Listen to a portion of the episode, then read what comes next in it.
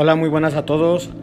Depende de la hora y el lugar donde me escuchen. Yo soy su servidor nuevamente, Adrián López.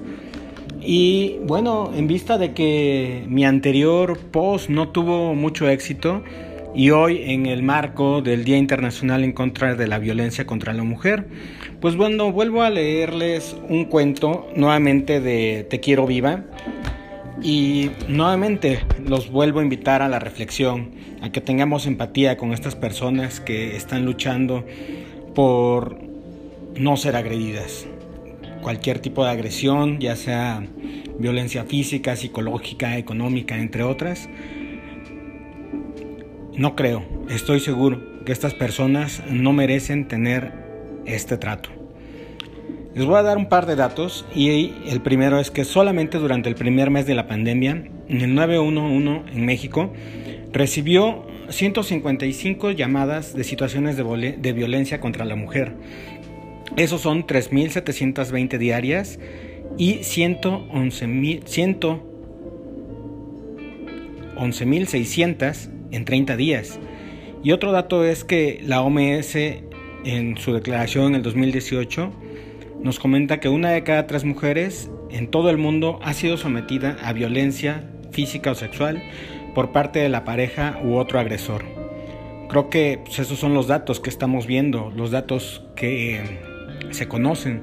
Sin embargo, pues muchas veces no sabemos cómo es que están sufriendo estas personas realmente en el fondo por alguna situación psicológica de parte de alguien que por alguna razón las está tratando así.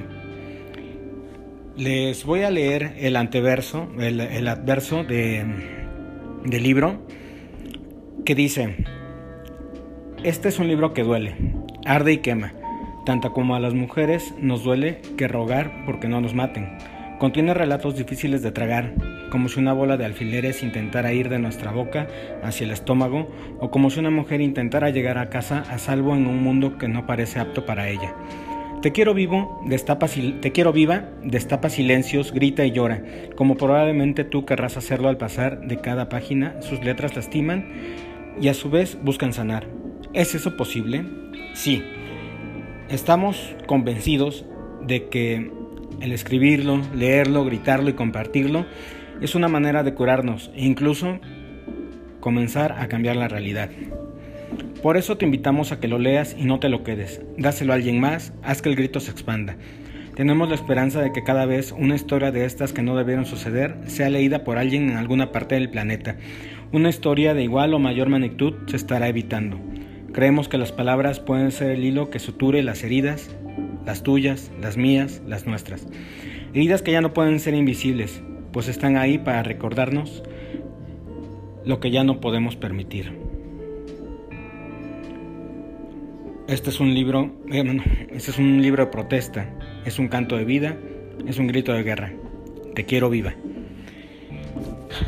Posterior a esto me dispongo a leer Abejas de Camila Olvera, un cuento a mi parecer bastante bonito y pues espero que, que esto ya no pase. E igual, les invito a reflexionar.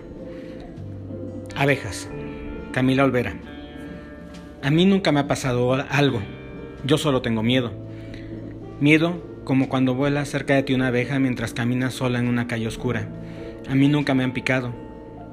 Y eso significa que cada vez me encuentro con una es más alta la posibilidad de que me pique, porque a todas les ha picado alguna vez. Igual y no pasa nada, me sale un chichón, lloro un poco y ya está. Pero igual y es más grave, igual y soy alérgica, porque me consta que hay muchas que de esto se mueren. Los calendarios me dan miedo, y las graduaciones, y los viajes, y los planes a futuro. Mis amigas y yo quedamos de desayunar juntas en una crepería el próximo domingo. ¿Qué voy a hacer si una de ellas no llega? ¿Qué van a hacer si la que no llega soy yo? Después de cuántos minutos es sensato preocuparse. Después de cuántos llamas a la policía. ¿Sirve de algo llamar a, la policía cuando una de nosotras no llega? ¿O solo lo hacemos porque no sabemos más qué hacer? Todo esto lo pienso mientras camino las seis cuadras que separan mi casa del consultorio donde tomo terapia. Tomo terapia porque no duermo. No duermo porque las noches, siendo listas con los hombres de las que terminaron en una nota roja. Hago listas porque quiero estar segura de que alguien sigue pensando en ellas. Así que hago listas y no duermo. Estoy contando con que hoy mi mamá llegue a casa a comer conmigo. Ella también espera que yo esté ahí para compartir la mesa. Entro en pánico cuando faltan dos cuadras porque hago contacto visual con una niña de unos cuatro años que se parece a mi sobrina y que no está con su mamá. ¿Dónde está su mamá? ¿Quién está pensando en la niña? ¿Quién está pensando en su mamá? La mamá sale de una tienda con galletas para su hija y se van caminando tomados de la mano. Está bien. ¿Mi sobrina estará bien? Le marco a mi prima. Bueno, ¿pasó algo? ¿Dónde estás? Yo estoy bien. ¿Tú? ¿Estás con la niña? Sí, ¿por qué? No más. Quería estar segura. Ya me voy. Que estoy en la calle. Luego paso a verla así. Llego a mi casa, mi mamá está bien. Me estaba esperando para ver que yo estuviese bien. Mi sobrina también está bien. Hoy voy a dormir. No todas están... Hoy no voy a dormir. No todas están bien.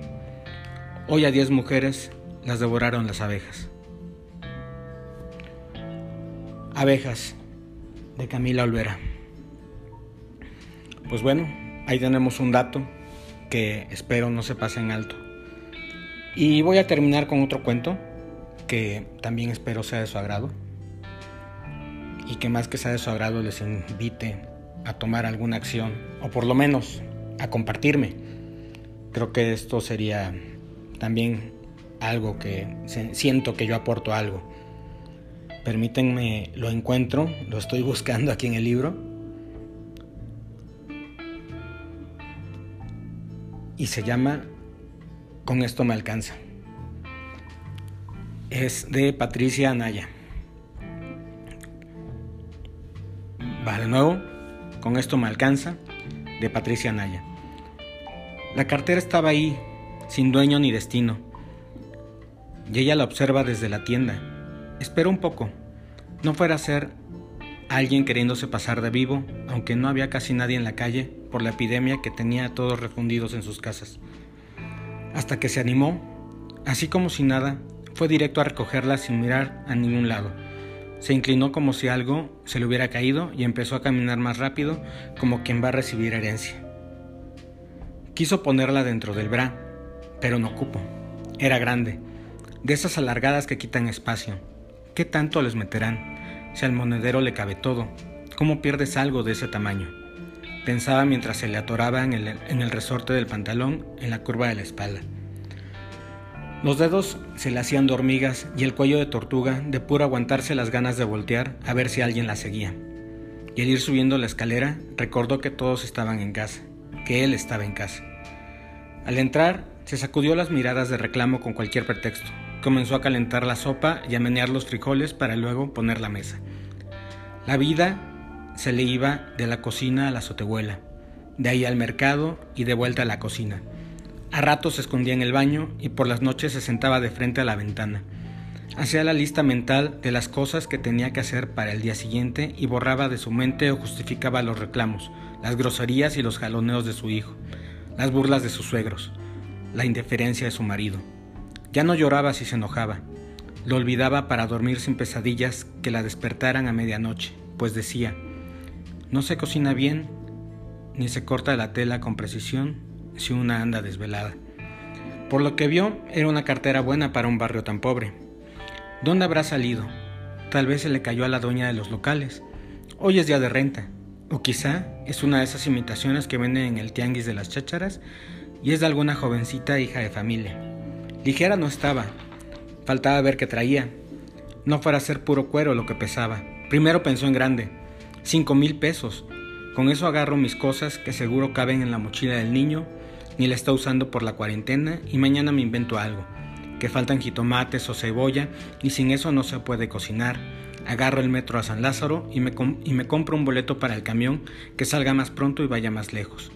Llegando busco un restaurancito ni muy muy ni tan tan. Me pido una naranja, una milanesa, una naranjada, una milanesa rellena de jamón y queso y un pastel. Yo creo que sí habrá algún lugar abierto. Acá en la colonia hay. Venden solo para llevar y está mejor. Así no me van a ver raro por estar comiendo en un restaurante. Me busco un parque o una entrada de edificio, o hasta en la banqueta, que al fin nadie me va a conocer. Ya luego, y estirando el dinero, puedo rentar un cuartito, al menos por unas semanas. Sí, sí son cinco mil pesos, será una señal. Con esta señal me alcance, dijo en voz baja. Preparaba los bisteces y les daba manotazos sobre el plato para que quedaran bien pegadas las migajas. Así, parejito, como me enseñó mi mamá, y a mi mamá mi abuela, mientras ponía muy derecha la espalda para que no se le notara el bulto. Después pensó, si al menos fueran 2500, me hago un itacate, me voy a la terminal y jalo para donde me alcance. Y pues allá veo. No va a ser difícil. Me voy afuera de un hospital e invento que tengo un familiar ahí. Siempre hay gente buena que anda ayudando a los más jodidos. Bueno, y si son menos de 2500, puede que sean mil. Pues ni le pienso. Lleno la mochila con lo que hay en la alacena. Me voy al otro lado de la ciudad y me busco un hospital. Ahí nadie me va a hacer preguntas. Si es menos, pues algo traerá. En todos lados hay hospitales y ni modo que salgan a buscarme. Y si salen, ni quien les haga caso. Además, ¿a quién le van a preguntar? No hay gente y pasan re pocos coches.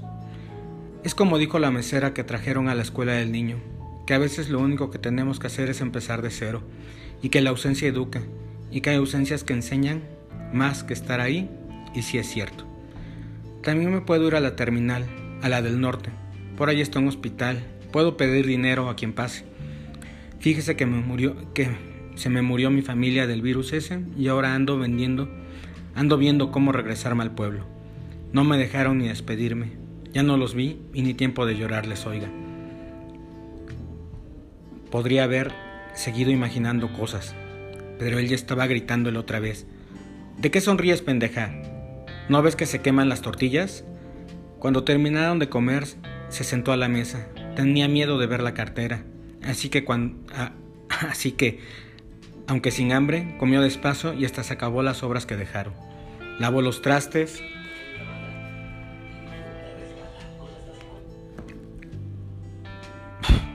Lavó los trastes, limpió la cocina y dobló la ropa que ya había secado.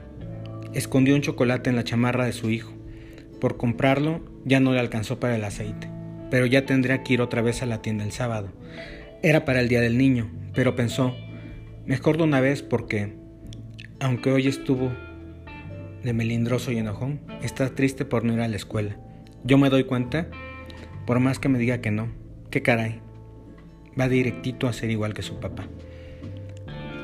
Después de todo el trajín, al fin se metió al baño y miró la cartera. Le esculcó bien, pero no traía más que 100 pesos, algunos trozos de papel e identificaciones. Entre ellas había una tarjeta del metro. Con esta señal me alcanza, dijo en voz baja, y, y frente al espejo ensayó. Se me acabó el aceite. Voy rapidito antes de que me cierren la tienda. Pues estos dos cuentos que pude compartir, espero que les ayuden bastante y que podamos actuar distinto. Aunque no lo creamos, con decirle a alguien, te creo o te escucho, están haciendo algo grande para esa persona, para esa mujer, para alguien que está sufriendo y apenas tiene el valor de decirlo. Les mando un gran abrazo a todos y espero que tengan un excelente fin de semana. Cuídense mucho.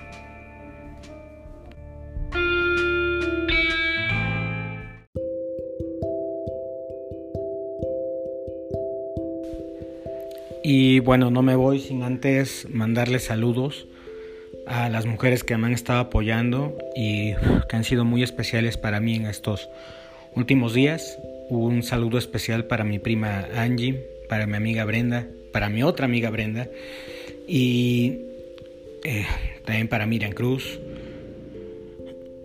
Un saludo especial para mi mamá, la, la jefa Hilda y bueno, también para todas mis tías. Un saludo especial para Carmen, que sabe que siempre va a tener un lugar en mi corazón. Y pues bueno, eso es todo. Cuídense mucho. Todas y todos.